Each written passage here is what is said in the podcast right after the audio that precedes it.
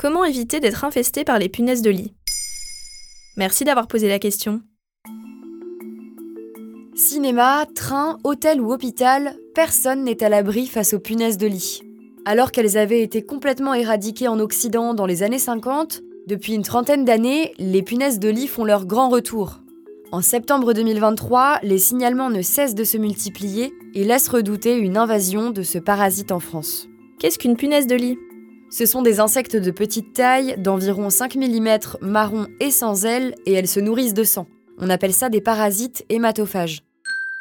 Les punaises de lit ne sont actives que la nuit, ce qui fait d'elles de véritables petits vampires. Elles ne sautent pas, ne volent pas et se déplacent toujours en rampant et en groupe, donc autant vous dire que si vous voyez une punaise de lit chez vous, le reste de la communauté n'est pas loin. Et vous pouvez être embêté par ce nuisible très longtemps, parce qu'elle peut vivre jusqu'à 3 ans. Ses effets sur l'humain sont multiples, de la simple piqûre à la réaction allergique, mais les punaises de lit ne sont pas pour autant vecteurs de maladies. Toutefois, en cas d'infection sévère, leur présence peut même être la source de problèmes psychologiques, voire d'anémie. Comment les attrape-t-on? La contamination se fait dans tous les lieux publics, que ce soit les hôtels, les hôpitaux, les cinémas ou encore les transports.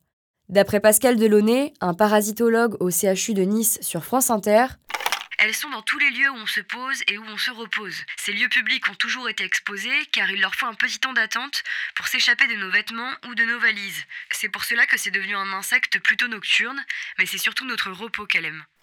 Selon une enquête de l'Ipsos, un foyer sur dix a été la cible d'une infestation de punaises de lit entre 2017 et 2022. On constate ces nuisibles dans tous les départements français, même si elles sont davantage présentes en Île-de-France et dans les régions lyonnaises, marseillaises et niçoises. Pour éviter d'en attraper, il faut revoir ses habitudes du quotidien. Elles peuvent se déplacer via le textile ou même dans les valises, donc il faut être très vigilant quand on part en vacances. De la même façon, attention aux meubles d'occasion, qui peuvent être de véritables niches pour les punaises de lit. Et contrairement aux idées reçues, sa propagation n'a rien à voir avec un défaut d'hygiène. En fait, n'importe qui peut être touché. Et comment s'en débarrasser? Pour être honnête, si votre logement est déjà infesté, ça ne va pas être une partie de plaisir. Déjà, vous pouvez oublier les insecticides de grande surface. Les punaises de lit y sont résistantes.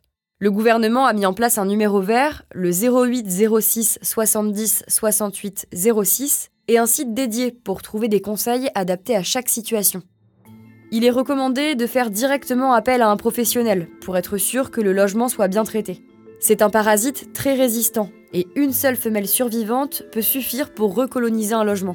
En plus de cela, vous pouvez aussi nettoyer votre logement à la vapeur, que ce soit de la moquette, des meubles, du parquet ou même des vêtements. Ensuite, il est conseillé de répéter cette opération chaque jour au moins et ce pendant une semaine.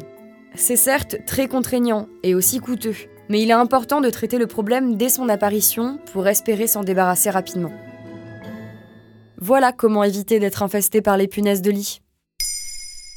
Maintenant vous savez, un épisode écrit et réalisé par Joanne Bourdin. Ce podcast est disponible sur toutes les plateformes audio, et si cet épisode vous a plu, vous pouvez également laisser des commentaires ou des étoiles sur vos applis de podcast préférés.